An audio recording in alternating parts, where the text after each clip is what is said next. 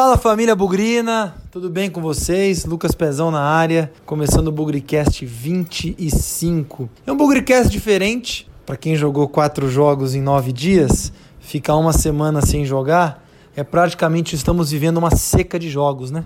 Mas, uma brincadeira, hoje Vamos retomar aí as entrevistas com grandes jogadores da história do Guarani, jogadores que tiveram momentos marcantes, momentos importantes. Espero que todos gostem. Eu fiquei muito feliz em poder conversar com esse jogador, de longe, um dos maiores atletas da história do Guarani. Espero que vocês gostem. A juventude talvez conheça mais de nome, né? Não ter visto jogar, eu não vi jogar, então um primeiro spoiler aí. É um jogador já mais velho. Mas é sempre importante também trazer aqui no Bugricast aqueles que ao longo de suas carreiras ajudaram a fazer o Guarani ser o que ele é hoje. Um time campeão brasileiro, um time grande, reconhecido por todo o Brasil. Então existiram aí personagens fundamentais ao longo da nossa história e o objetivo das entrevistas do Bugricast também é esse. Tá bom? Já falei demais. Espero que vocês gostem, curtam e que seja um bom momento para conhecer um pouco mais a nossa história. Bugricast, o podcast da torcida bugrina. Oi, gente, tudo bem? Eu vim aqui para passar um recado muito importante para vocês hoje. O Bugricast apoia a campanha do Outubro Rosa. E você, Bugrina, campeã, faça os exames preventivos. Você, Bugrino campeão, apoia seu companheiro e familiar. E juntos podemos vencer a luta contra o câncer de mama. Ah, mas a entrevista não vai começar ainda não, hein? Primeiro aqui, uma rodada de agradecimentos. Eu comentei na edição passada sobre nosso apoio à campanha do Outubro Rosa. Queria agradecer já por antecipação a Gabi, uma bugrina muito ativa no Twitter aí, o Léo fez o meio de campo, conversou aí com as pessoas, as bugrinas. E é isso que vai acontecer daqui para frente. Teremos vinhetas de apoio ao Outubro Rosa feitas por bugrinas. Então, você bugrina que está ouvindo aí o, a edição 25 do Bugricast, por favor, também entre em contato conosco aí nas nossas redes sociais, arroba Bugricast no Twitter, arroba Bugricast no Instagram, Facebook. Então, grava aqui uma, uma mensagem de apoio ao Outubro Rosa, porque todas as edições de outubro vão ter essas vinhetas gravadas por torcedoras, tá bom? Então, já falei demais, já enrolei demais. Bora para essa entrevista. Senta que lá vem a história.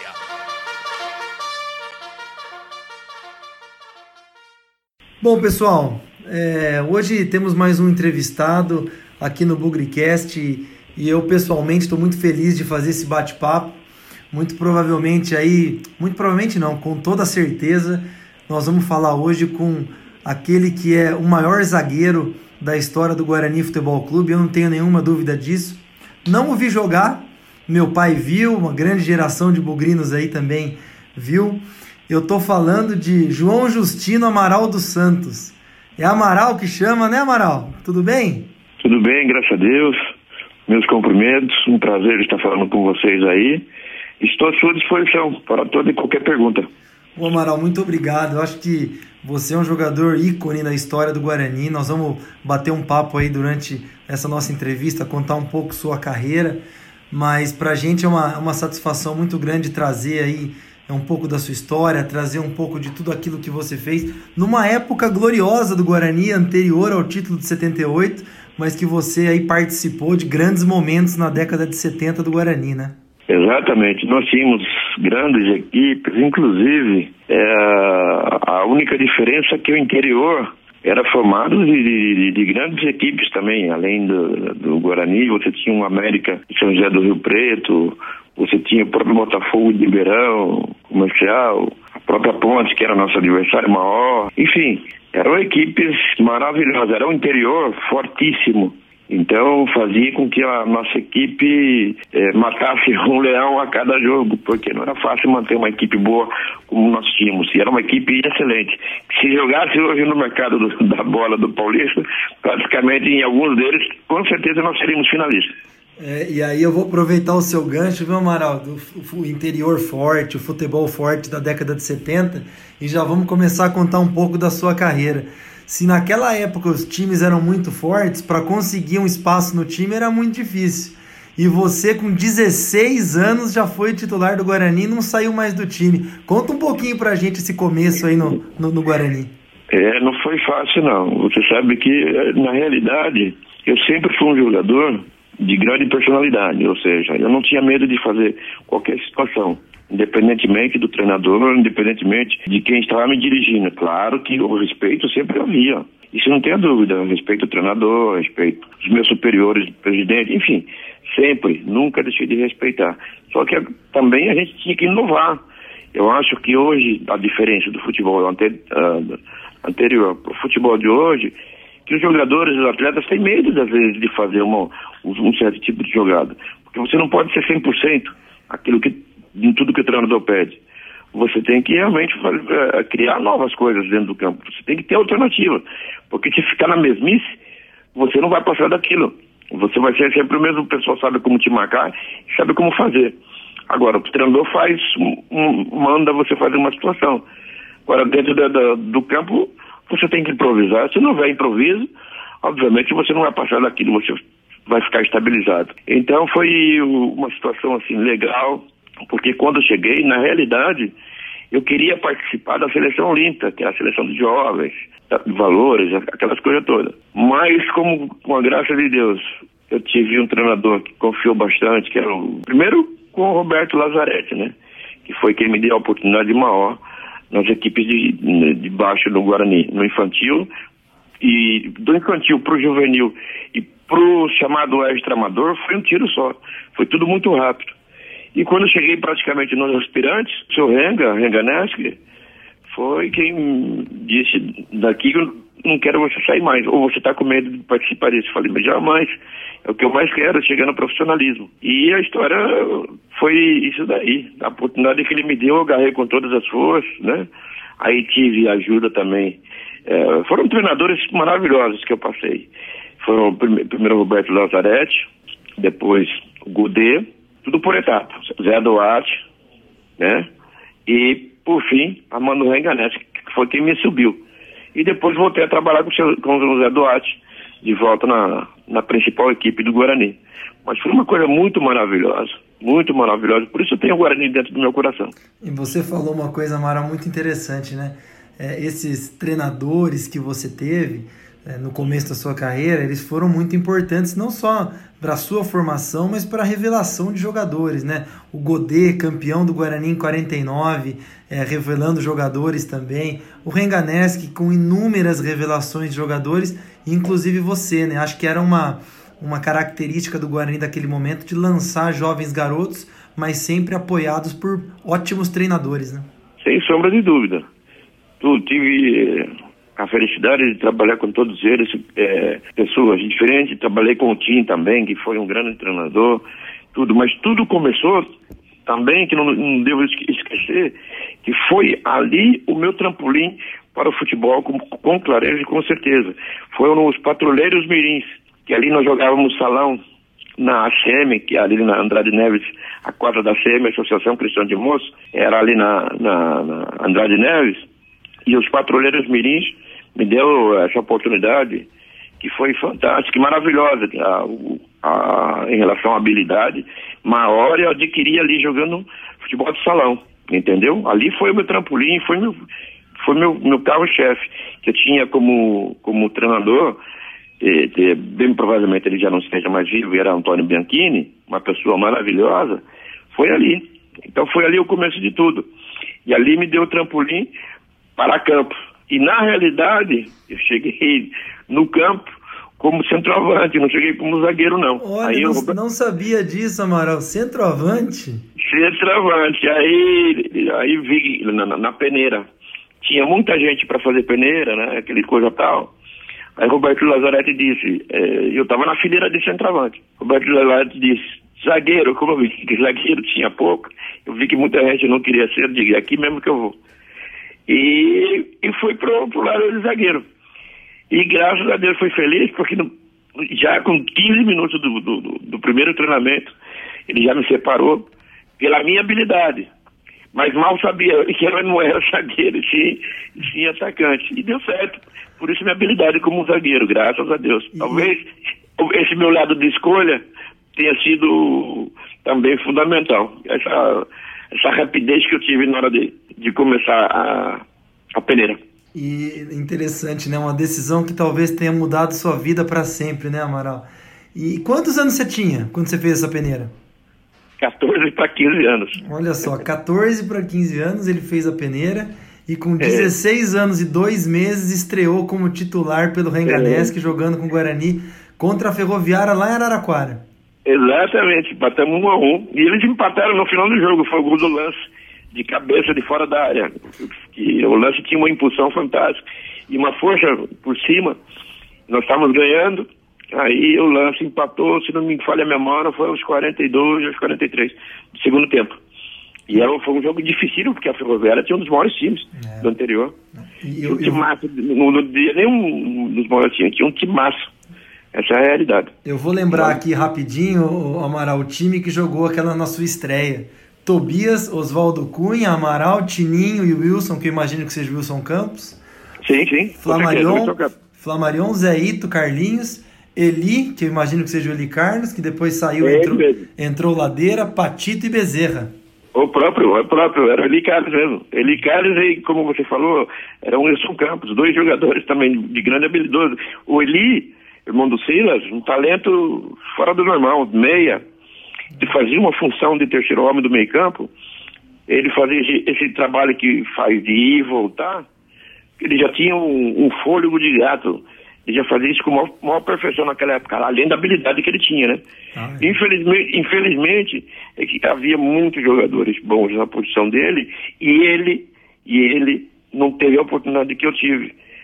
Porque havia, além de, de ter muitos jogadores bons, e, e, e, ele jogava pelo Guarani. E então eram, às vezes, para tipo de convocação, para seleção, essas coisas, havia uma discriminação por jogar em time pequeno, chamados time pequeno, mas na realidade, se fosse comparar com os grandes, nós não ficávamos a dever nada para eles. E ele tinha uma, uma, uma categoria enorme. E esse Tininho que você citou aí, é, zagueiro, para mim, para mim, na minha opinião, se vivo estivesse, se vivo estivesse na oportunidade que ele morreu cedo, inclusive morreu próximo da gente, lá no, num treinamento no, no, no campo do São Bernardo, do, do, do São Bernardo, lá, lá em, aí, aí em Campinas, uh, seria um zagueiro de seleção brasileira por muitas, eu não diria nem por uma Copa, por duas, de duas três Copas do Mundo, porque jogava com muita facilidade,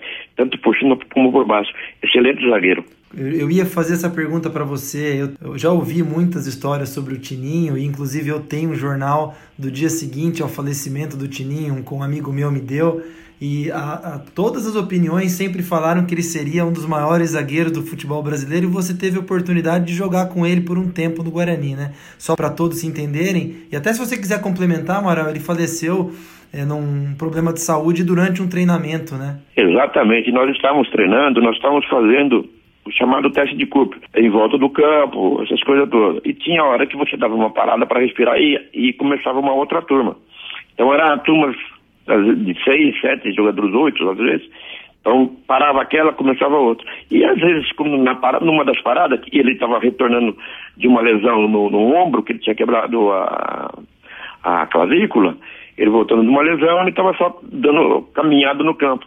E parava ali, a gente contava os jogos que a gente fazia, os gols que a gente tomava, os gols do Santos, o gol que o Pelé fazia em cima da gente. E a gente estava contando e rindo. E de repente ele começou a convulsionar, cara. E foi um, um, um troço jamais visto. Deu uma tremedeira, deu um medo na gente.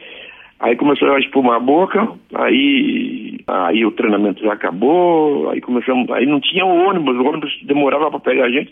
Aí tivemos que pedir, que tinha uma autoescola ali no próximo do, do campo, tivemos que pedir a carona, a ajuda, para um carro de autoescola para poder levar ele para o hospital, onde basicamente já chegou em óbito. Foi difícil engolir porque, além da juventude, um cara, uma simpatia muito grande, negro forte, alto, talentoso, com as bolas no pé, um grande amigo. Tinha no coração Deus puro, não tinha maldade para nada. E, e, tinha tudo, tinha tudo para vencer. E infelizmente nos deixou.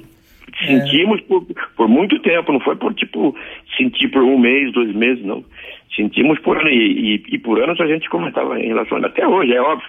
Se vivo tivesse, era Copa do Mundo fácil, e, e mais que uma Copa do Mundo, porque era jogador de muito talento.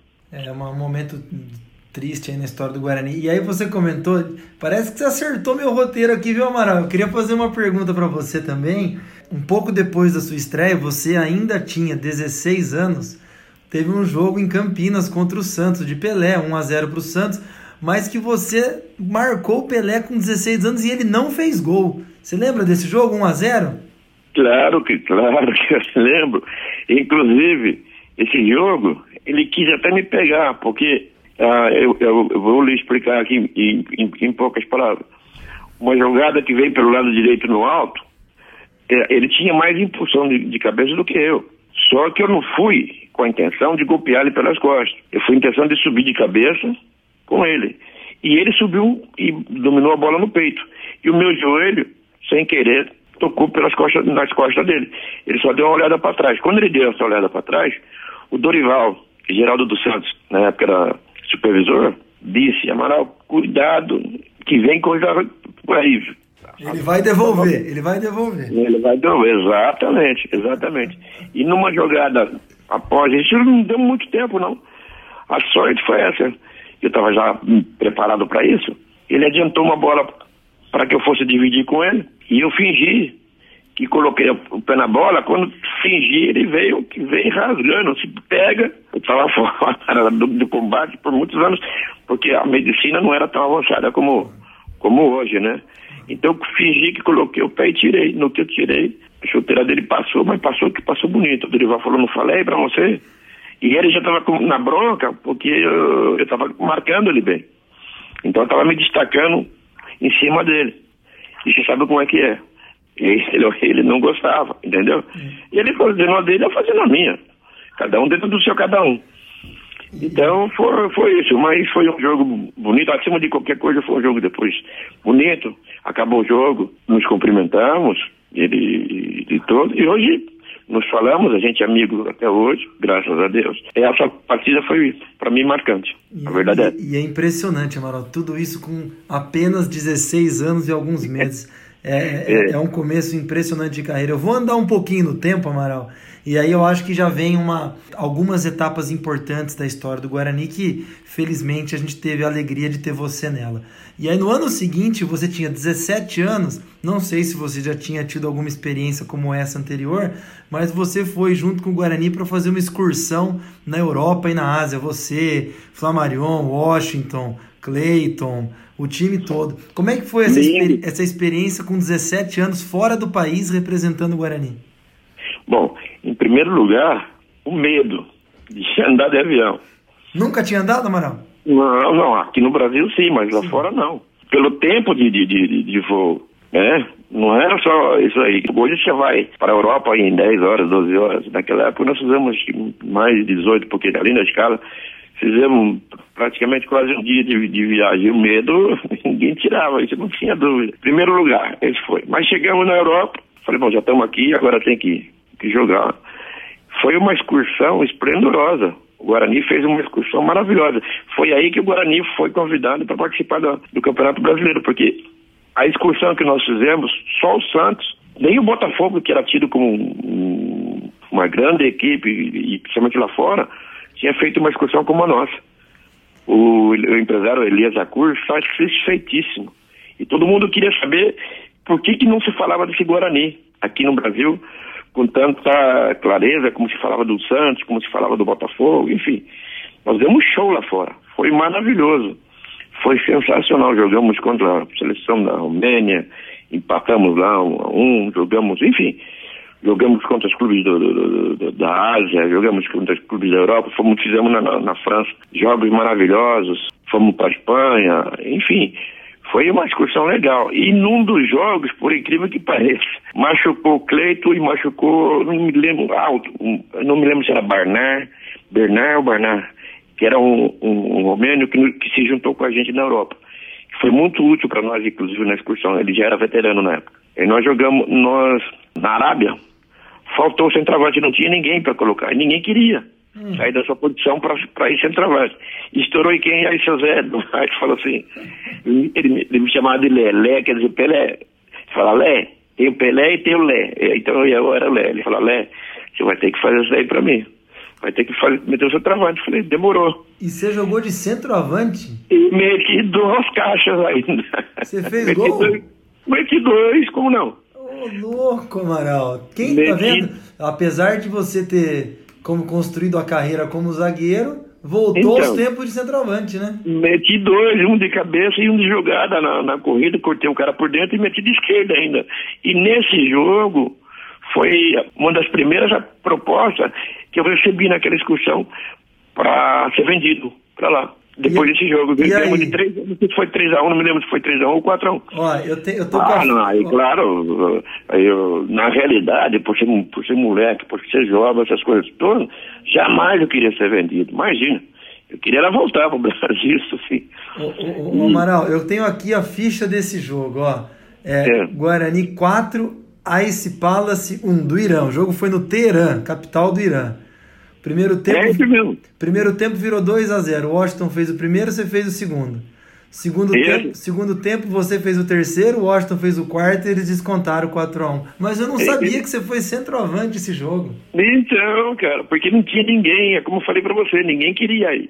Nem o próprio Washington, né? Porque, por exemplo, você poderia adiantar o Washington como, como centroavante, ou que em paz descanso, né? Falecido. Poderia adi- adiantar ele como centroavante e colocar um novo meia ali, né? Que nós tínhamos, fomos lá, tinha o Chico Craniano que poderia jogar como meia, essas coisas todas, mas eu acho que não quis. Falei, não, eu vou, pode deixar que eu vou. E fui, eu falei, deixa eu me lembrar, e deu tudo certo. Aí, depois do jogo, você imagina, né? Aí só gozação, sarro de todo mundo, essas coisas. Pô, já descobrimos uma nova posição. Aí os caras começaram a pressionar o cliente. Cliente, volta logo que o homem tá aí. o, homem, o, o homem vai que... Mas foi, era legal, porque fizemos um, praticamente uma família, porque foram 70 dias fora de casa. Nós saímos daqui dia 10 de outubro e retornamos, já chegamos no dia do meu aniversário, 21 de dezembro, foi quando a gente estava desembarcando em Viracopos. Porque não tinha Guarulhos ainda, né? Era tudo por Viracopos, os voos internacionais. E foram 70 dias fora, a gente já não aguentava mais. Foi uma excursão maravilhosa, cara. Ô, Amaral, você me, pe- você me pegou aqui. Você é de 21 de dezembro, eu tinha achado que você é de 25. Não, 21 de dezembro. Sou o último dia de Sagitário. Ah, essa é boa. Amaral, vou andar um pouquinho no tempo aqui, vai. Ainda agora, já com 18 anos, você já mencionou sobre isso. Eu acho que é muito legal contar para o pessoal que está ouvindo a gente aqui o crescimento do Guarani nacionalmente. E aí, em 73, o Guarani jogou o primeiro campeonato brasileiro, estreou lá em Manaus, 1 a 1 com o Nacional. Como é que foi, assim, Guarani jogando o campeonato brasileiro? Porque antes era campeonato paulista, fazia aí depois essas viagens internacionais, mas como é que foi jogar como representante de São Paulo, de Campinas, do interior, o campeonato brasileiro? Na realidade, apenas parte da imprensa paulista tinha confiança em nós. Outra parte não. Outra parte dizia, ah, com com o Guarani no, no Campeonato Brasileiro, que não sei o quê, com tantos outros aí que tem melhor fase. Então, mas esqueceu de que nosso time já era um time formado já há muitos anos, nós estávamos jogando juntos muito tempo. Quando mudava, era mudava duas, três peças só, a base ficava. E nosso time encantava qualquer estádio onde nós íamos, ou fora de São Paulo, ou em São Paulo, mesmo no interior em Campinas, ou em Manaus, ou no Rio, enfim. Nós dávamos espetáculo, nosso time era chato, nosso time complicava para qualquer um. E tinha parte da imprensa, é óbvio, que não, não, não, não queria ver a nossa ascensão. Eles falavam, ficavam na dúvida, para ser bem sincero. Entendeu? Agora, nós tínhamos a, a, confiança entre nós, nós sabíamos da capacidade de cada um, aquilo que nós podíamos dar, daquilo que o Guarani merecia. É que, é que é, teve muitos jogos que nós perdemos, ou mesmo que nós empatamos, que tivesse, claro que isso hoje os tempos são modernos, mudam, mas se, se naquela época tivesse esse VAR aí, muitos, muitos jogos que nós perdemos, ou mesmo que nós empatamos, como vários jogos que nós empatamos com o Palmeiras lá em Campinas, que o, Zé Faville Neto achou um pênalti aos 44, segundo tempo, Emílio Marques Mesquita eh, nos prejudicava enfim tinha partida que nós ganhávamos, nós estávamos ali no topo do campeonato brasileiro. Não diria que, que para ser campeão, mas para brigar ali, entre os quatro, do, do, cinco, primeiro, entendeu? Então nosso time era muito bom, era um time muito bom e apesar da juventude, havia uma mescla de jogadores experientes e jogadores jovens. Então essa mescla dentro do campo nós fazíamos horrores e você poderia ver que onde o Guarani ia e principalmente em Campinas os jogos eram praticamente casa cheia, é. estádio lotado. É. E, e, é legal ver, né? O Guarani depois campeonato brasileiro começou a jogar contra times maiores, como você falou, dava show, Exato. às vezes Exatamente. até incomodava, né? E o juizão tinha que dar um jeito do grande não perder, né? Pra, pra, não, pra não passar Exatamente. vergonha. E, e, aí, assim, Guarani já participando mais de campeonatos nacionais, tem um, tem um momento aqui que acho que já ficou consolidado como uma grande força do interior.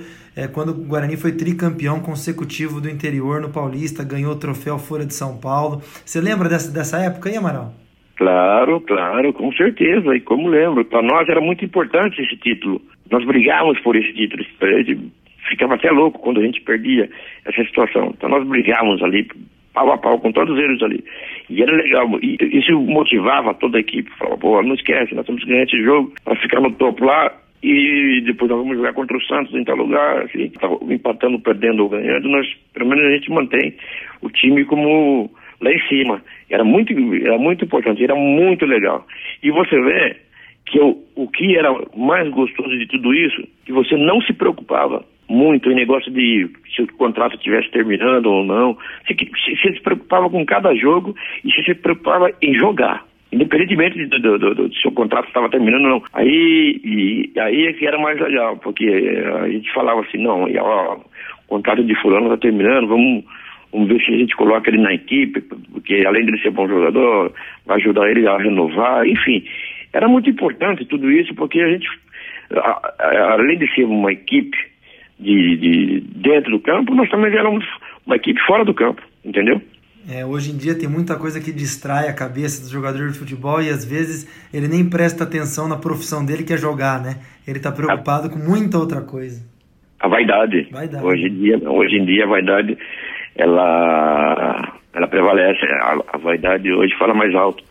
Então, se e, e, os valores hoje são astronômicos, entendeu? Então fica mais difícil, porque eu vejo poucos jogadores se juntando fora de campo, saindo com, com a família, fazendo churrasco com os amigos, com os jogadores. Nós fazíamos constantemente churrasco entre nós. Pelo menos a cada 15 dias tinha um churrasco com a família dos jogadores, jogadores participando, família dos jogadores, enfim. Hoje, pelo que eu vejo, só se junta na hora de, de, de premiação, no caso de, de, de, troféus que vai, dos troféus que vão receber, enfim, vejo poucos. É, aqueles jogadores que se juntam um com os outros, com as famílias, enfim. Porque é, eu acho que isso é interessante e hoje, e hoje mudou muito também. Hoje a imprensa admite que você ganha salário astronômica. Naquela época, quando você pedia algo a mais para renovar, a primeira coisa que diziam é que você era mercenário. Acredite se quiser. Acredite se quiser. Você não seria, você não tinha praticamente direito de reivindicar um salário maior, porque já você já era exposto até na mídia. Até a mídia dizia é o salário que ele está pedindo, é um salário astronômico e tudo. Hoje não, hoje se fala em 200, 300, 500, 600 mil reais, com, como se você estivesse comendo arroz e feijão. Ah, se, se o Amaral estivesse jogando os tempos de hoje, estava bem de vida, hein, Amaral? Meu Deus do céu, craque que nem você, hein? Mas eu não me queixo de maneira alguma, porque graças a Deus uh, eu tenho estabilidade e, e, e, e, posso viver com dignidade. Então, o que eu plantei lá atrás, graças a Deus, estou colhendo aqui hoje. Graças a Deus. E aí eu acho que tem uma etapa importante na sua carreira. Eu sei que, claro, a gente está focando aqui no Guarani, mas tem um momento, Copa América 1975, Amaral com 20 anos, nem 21 anos tinha ainda, hein?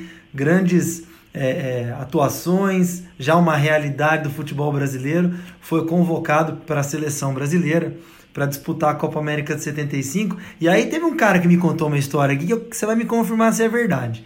Essa convocação de 75 foi meio que uma seleção de Minas Gerais mais o Amaral. É isso mesmo? Quem falou com razão. Só vou colocar mais um adendozinho aí. Diga. Na realidade, a, a seleção brasileira foi formada por jogadores do Atlético Mineiro e do Cruzeiro. Uhum.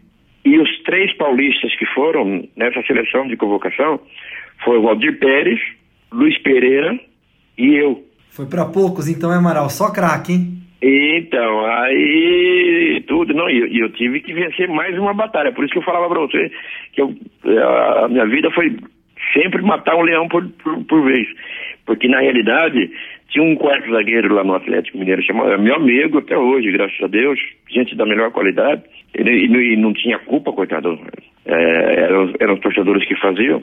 Aí, quando nós chegamos, o pessoal queria que ele jogasse de qualquer jeito que ele fosse titular, ele, ele era quarto zagueiro e, e, era muito bom jogador e estava numa fase esplendorosa. Mas aí o falecido Brandão, é, o Brandão era o treinador e o, e o falecido, os dois, Brandão e Tele, o Tele era auxiliar.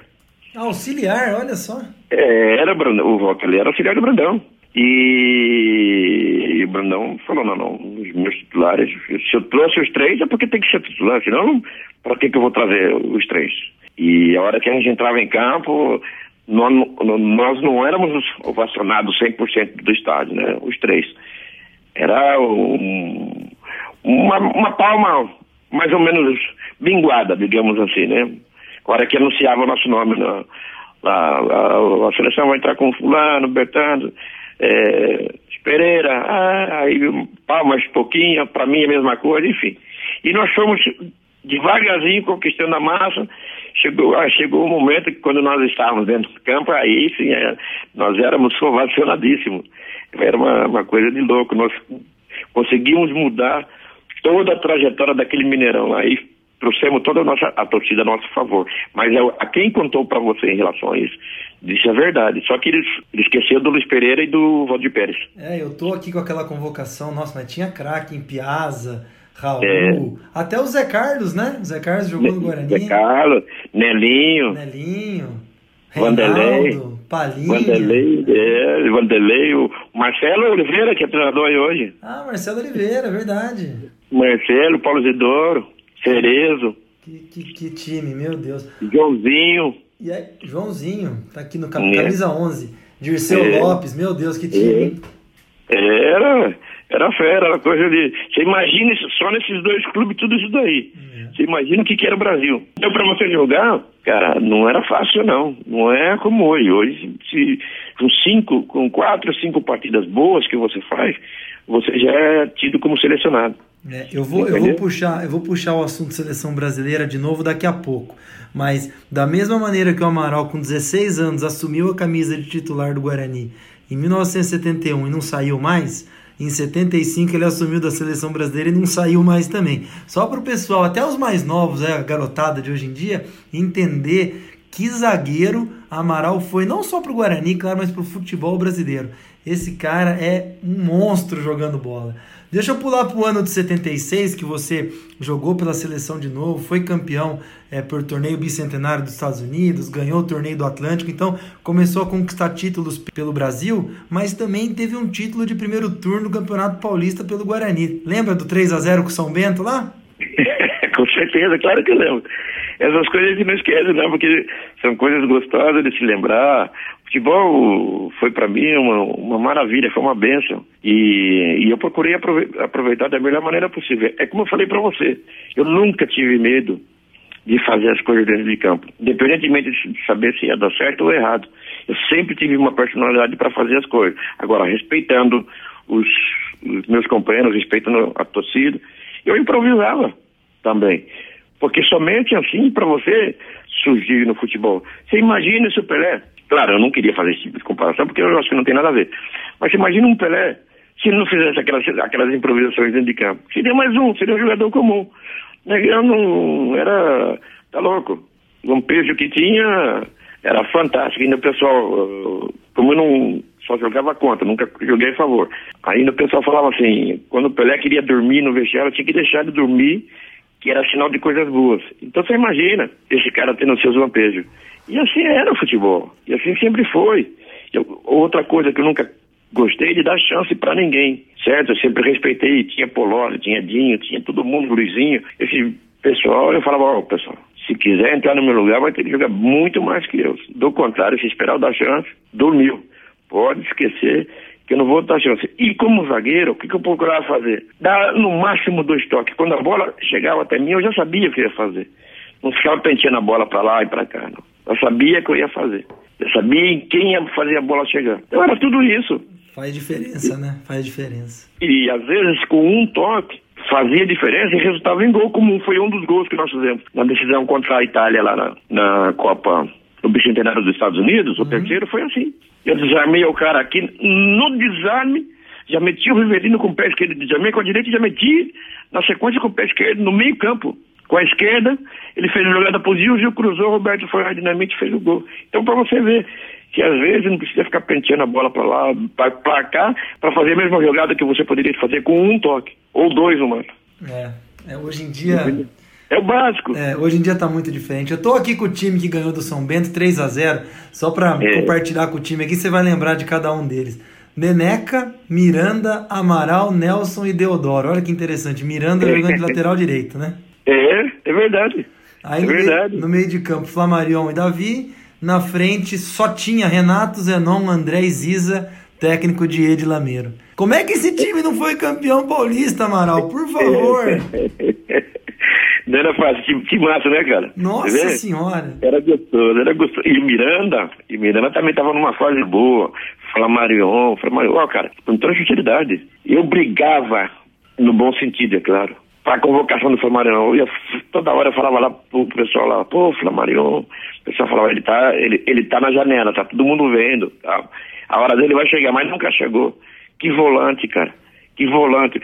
Eu acho, eu acho que os caras se convocassem, porque ele tinha o perfil do Clodoaldo, só que com mais habilidade que o Clodoaldo. E o Flamarion tinha mais uma diferença chutava forte como ninguém, sabia bater falta como ninguém. O Clodoaldo já era mais marcador e era jogador para dar passe de, de 5, 10 metros no máximo. O Flamarion fazia passe de 15, 20 metros, 30 metros. O estava forte, era um jogador que estava pronto para a seleção brasileira e infelizmente não teve uma oportunidade.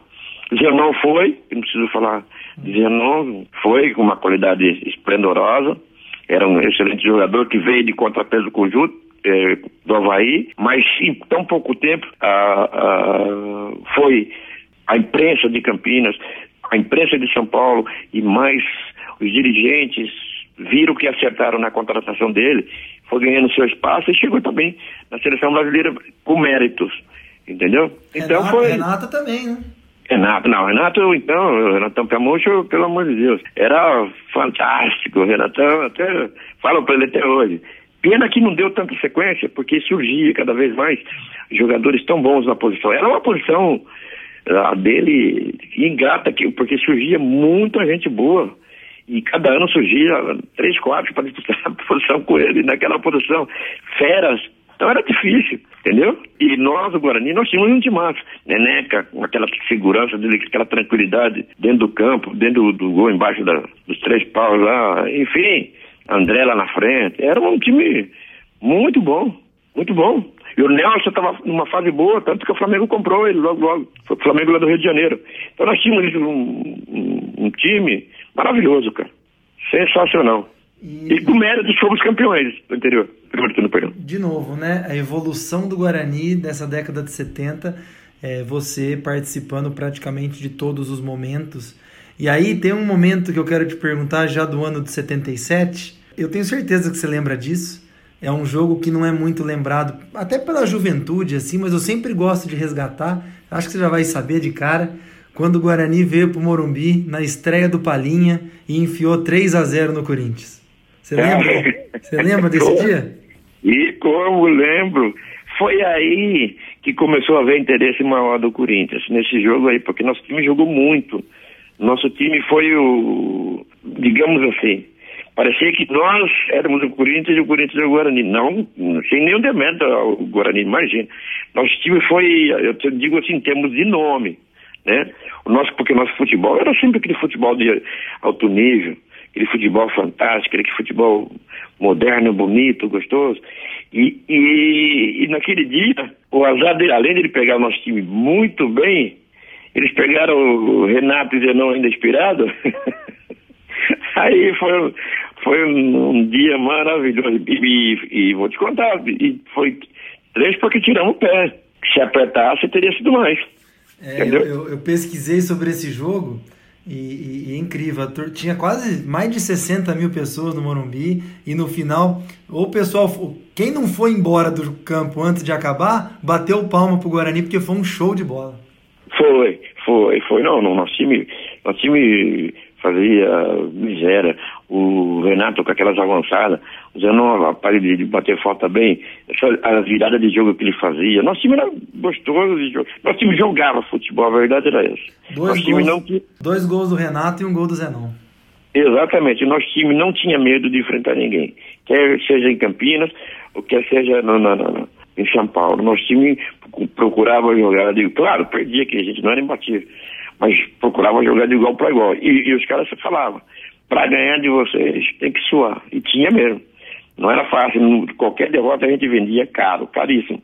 E, aí, Amaral, chegou a hora de começar a se despedir do Guarani, né? Você falou do interesse do Corinthians. É. E aí eu acho que foi um, uma coisa muito é, diferente assim na história, esquisita, uma pena na verdade, porque você acabou acertando com o Corinthians logo aí no comecinho de 78, não chegou né, a fazer parte da campanha do Guarani campeão brasileiro.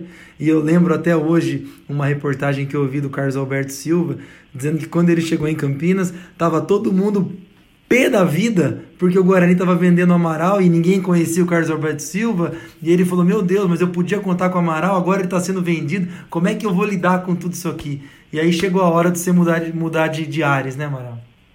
É, não tinha jeito. Aliás, esse, essa venda para o Corinthians me pegou de surpresa, porque eu sabia que estava sendo vendido para o São Paulo. Olha, eu nunca tinha ouvido essa história, Amaral. Entendeu? Para o São Paulo.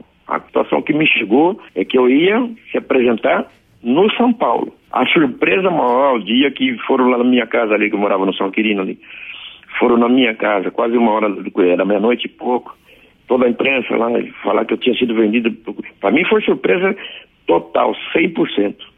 Sempre, quando eu, eu vi aquele, a imprensa, aquele mundaréu de carro, nem sabia. Falei, Corinthians? Mas não foi isso que me chegou. Bom, falei, bom, vamos se apresentar no Corinthians. É para lá que eu vou. Eu queria tá aí uma, uma, uma, equipe grande. E, o, e coitado do seu Ricardo Schuff, não teve como dizer não, porque o, o valor financeiro que o Corinthians pagou pelo Corinthians, ele jamais iria ter tão cedo. Foi um valor astronômico na época. Foram, foram cinco, é, cinco milhões e pouco de cruzeiro, um, um dinheiro astronômico. Até a imprensa falou, mas para um zagueiro, normalmente por esse valor se, se compra um atacante de nível de seleção também. Por um zagueiro, ele é de seleção, mas por esse valor, até me questionarem, a mim não, perdão, ao presidente Matheus, mas ele foi o que ele pagou.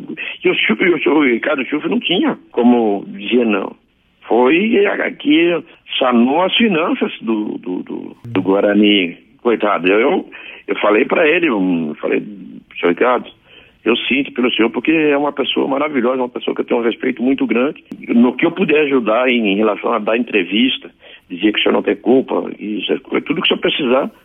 Cheguei a falar isso para ele, tudo que o senhor precisar, pode contar comigo. Que eu venho aqui falo na rádio que os valores foram grandes, não tinha como. Claro que você não tem culpa.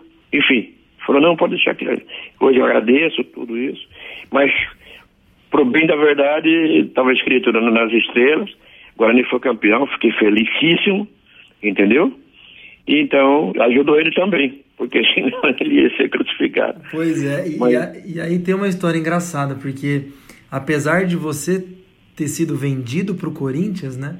Você é. só foi jogar pelo Corinthians depois da Copa do Mundo. Então, a gente, como torcedor do Guarani, a gente sabe que ali no contrato, o Amaral que jogou a Copa do Mundo de 78 era o Amaral do Corinthians, porque tinha o um contrato com o Corinthians. Mas como eu acho que você ainda não tinha jogado, né, um jogo pelo Corinthians, fica aquela sensação que na verdade o Amaral da Copa de 78 é o Amaral do Guarani, né? Foi o que eu falei, cheguei ainda a falar para ela, não estreia ainda. Eu só assinei o contrato. Na realidade, eu ainda até hoje, eu falei, eu brinquei com o pessoal, até hoje eu brinco. Falei, tem um pedacinho aí dentro desse título aí, estou lá junto com vocês. E foi um time bom, gostoso de se ver. Olha, e, e todos eles comigo ali. Neneca, o Mauro, falecido Cabeção, o Edson, Gomes, Miranda. Só o Zé que não. Que quando o Zé chegou, né? Eu já, eu já, já tinha saído do Zé Carlos. Mas a Manguinha. E Manguinha tava, Manguinha iniciou a, a batalha também. Manguinha jogou. Era Manguinha, Renato e, e Zenon. Aí tinha o Valdez, aí o ponto direita, não me lembro antes do, do capitão, era um outro. Aí era o, o Careca, e era o Bozó e tinha o Valdez, que era um outro ponto esquerdo também. Então era, era bastante gente que, que teve participação. O Gersinho teve participação, tinha bastante gente que estava comigo ali no, no, no, Guarani. Era um time de primeira linha, a verdade é essa. E chegou, aí depois chegou o capitão, depois chegou o Zé Carlos, né? Que deu a, a, a experiência ali, né? Que entrou no lugar do Manguinha, que o Manguinha era um belo jogador também. E foi isso. E eu torci, óbvio, pelo Guarani ser campeão. Eu tenho uma foto, quer dizer, eu tenho não, eu vi uma foto é, do derby de 78, que o Careca fez os dois gols. Eu, é, nessa foto que eu vi, parece que você estava na arquibancada lá, é verdade mesmo? Fui assistir, fui assistir. Eu queria ver, queria que vencesse. Porque na realidade, em Campinas, 90, é, digamos assim, 80% dos meus amigos são tudo ponte pretano. E 20 são bugrinos. Hoje, hoje já tem um pouco mais, porque a torcida do Guarani, por si só, ela, ela aumentou. Mas era uma confusão terrível. Pô, quando o Guarani perdia, eles vinham tirar sarra. Quando a Ponte perdia, quem tirava era eu. E eu não queria pedir pra, perder pra Ponte de, jeito nenhum, como até hoje. Entendeu? E eu fui lá, fui lá para assistir. Eu queria ver o Guarani ganhando. Eu vou, eu vou, essa aqui eu acho que eu vou abusar um pouquinho da sua memória. Não sei se você vai lembrar. Mas nesse dia você estava com uma camisa verde. Você lembra disso? Claro, claro, claro, claro. claro. Era uma camisa claro. verde de um time da Arábia, que eu acho que você fez um amistoso e, pela seleção. Isso mesmo. Essa camisa, essa camisa eu, eu dei para um amigo meu que me pediu de, olha, rapaz, de qualquer, mas era muito bonita essa, essa camisa, muito bonita. Quando eu saía na rua, dava até medo das pessoas de, de, tão bonita que ela, que ela. Eu tinha um amigo meu que era era árabe, ele queria a camisa dele, falou, eu pago. Eu falei, não, pô, imagina, pagar a camisa, tá aqui comigo. Aí, numa dessas eu dei pra ele, não sei se ele, se ele é vivo ou se ele guarda a camisa, mas era muito bonita. Muito bonita, porque era, o material era da Adidas na época, era da Adidas que fornecia material para o pessoal da Arábia.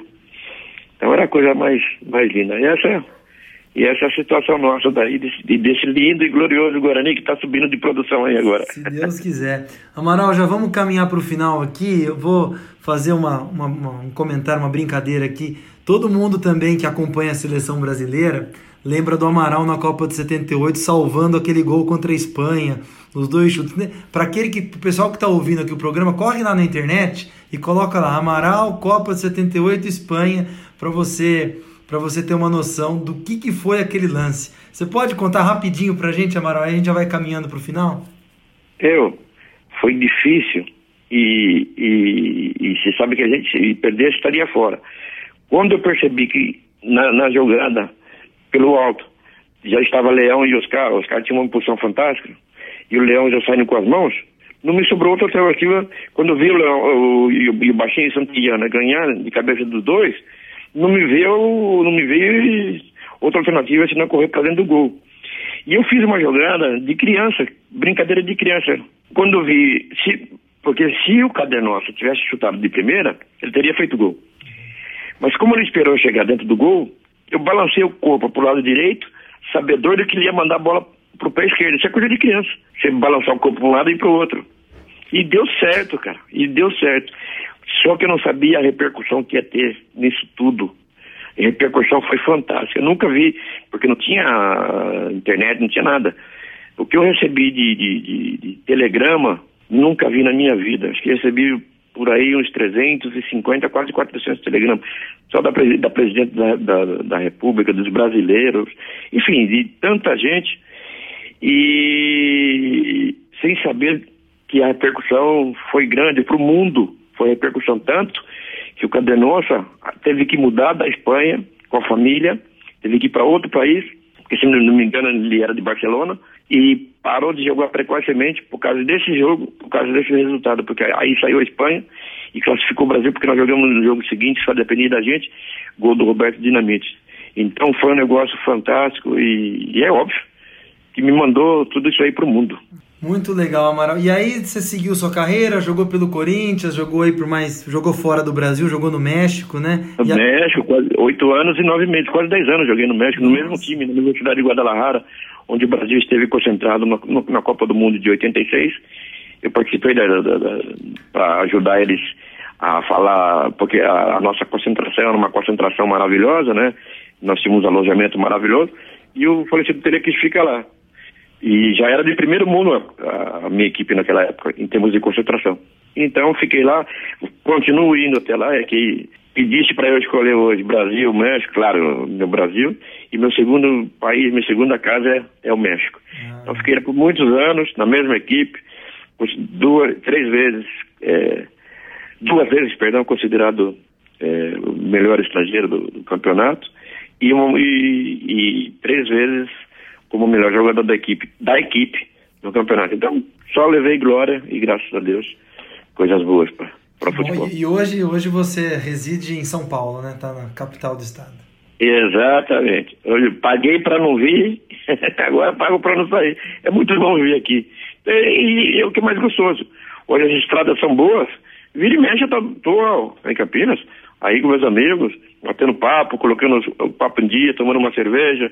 Enfim, Dá para. Hoje se faz aí em, em 40 minutos, 50 minutos. Para não correr, em uma hora você vai de carro tranquilo e dá para ver os amigos. Então não tem problema nenhum. Tanto faz se eu estivesse morando aí em Campinas ou vice-versa. Então, de qualquer maneira, eu estou em casa. Gosto daqui de São Paulo e adoro e amo em Campinas. E bate uma bolinha ainda não? Então, agora ainda não. Agora não. Sempre, sempre joguei até uns anos atrás. Porque eu tenho que fazer a cirurgia de quadril aquela que fez o Julião, que fez aí. Muitos amigos meus fizeram. E ainda não criei a coragem de fazer, mas eu vou fazer agora por esses dias, se Deus quiser, eu vou fazer para ficar em paz, para voltar a dar minhas corridinhas. Muito bom. Amaral, muito obrigado. Eu fiz um levantamento rápido aqui, se você tiver, você me corrija, mas pelo Guarani, seis anos sem parar como titular, jogou a maioria de zagueiro central, já chegou a improvisado de lateral, quarto zagueiro e até centroavante, que você comentou. E pelas minhas contas aqui, Amaral, 340 jogos ou até um pouco mais, porque eu não tenho algumas fichas técnicas aqui de amistosos que o Guarani fez, mas 300, mais de 300 jogos é coisa, hein? Não, bastante, porque na realidade eu praticamente, no, uh, principalmente os amistosos, já tinha que estar, porque era o jogador de seleção, essas coisas, jogador de nome. Então era a exigência que eles faziam. Entendeu? Então, eu, basicamente, eu estive em todos os jogos. Praticamente em todos os jogos. Eu acredito que tem um pouco mais, porque o Guarani sempre fazia amistoso, ia muito também para Mato Grosso, aqueles lados lá, nós íamos de ônibus da Caprioli. Então, eu estou nos jogos oficiais e amistoso, com certeza estive em todos. Sem sombra de dúvida. Poderia jogar, tipo, meio tempo, saía, mas estive em todos também. Então era muito jogo que se fazia por ano. Então é, esse 340 deve ser pouco, deve ser quase 400 jogos com a camisa do Guarani. Eu acredito que eu acredito que tem mais. Eu acredito que tem mais, porque esses de jogos oficiais, porque uh, às vezes tinha jogos aqui amistosos em Itu, fazíamos amistosos aqui perto de São João da Boa Vista, fazíamos lá no Mato Grosso, enfim, onde tinha para se jogar o Guarani tava e eu tava junto, é óbvio, entendeu? Ótimo. Amaral, muito obrigado. Eu estou extremamente feliz de poder bater esse papo com você. Eu comentei contigo antes da gente começar aqui, eu tenho uma camiseta sua que meu avô conseguiu provavelmente contigo, ele deu pro meu pai e meu pai deu de presente para mim, então eu guardo com muito carinho porque se você perguntar aí para formar a seleção do Guarani de todos os tempos, quem não colocar o Amaral tá errado, porque é o maior zagueiro da nossa história. Muito obrigado, obrigado pelo seu obrigado. tempo, um bate-papo, um bate-papo maravilhoso e estou muito de feliz de falar contigo. Obrigado, eu também fiquei feliz de expor a minha vida como atleta de futebol, o que eu faço, aquilo que o Guarani sempre representou na minha vida, representa até hoje mesmo, já estando retirado do, do futebol como atleta. Adoro, amo Guarani. Foi legal externar uh, as minhas opiniões com você. E como disse anteriormente, sempre que você precisar de um bate-papo, estou à disposição. E como disse, dá-lhe Guarani, agora tem que subir, agora já não pode voltar. Pegar aquele vídeo e ficar lá embaixo de novo. Então daí para cima, estamos torcendo agora para esse sucesso. Agora que saiu lá de baixo do, do, do último colocado, dá para se pensar até numa classificação. Mas acima de qualquer coisa é manter essa pegada até o final. É isso tá bom? Aí, Foi feliz, fiquei feliz de estar falando com você. E tamo junto. Muito o que precisar pra gente conversar. Muito obrigado. E se tiver por Campinas, a gente conversa. Eu também ajudo no memorial lá do, do Guarani, o nosso museu. Tem muita coisa sua lá também. Então, obrigado. já tá convidado para uma visita, tá bom? Vou sim, Lucas, com o maior prazer, se Deus quiser. E quando for a Campinas, eu vou fazer questão de te dar um abraço e de rever a camisa que eu dei para o pessoal da sua família, tá Eu bom? acho que eu vou precisar de um autógrafo novo, viu? Então não tem problema nenhum, com mais razão. Aí eu ligo para você, estou aqui, a gente se encontra, você leva a camisa, a gente bate um papo e a gente coloca nossas conversas em dia, tá Valeu, bom? Valeu, Amaral, muito obrigado.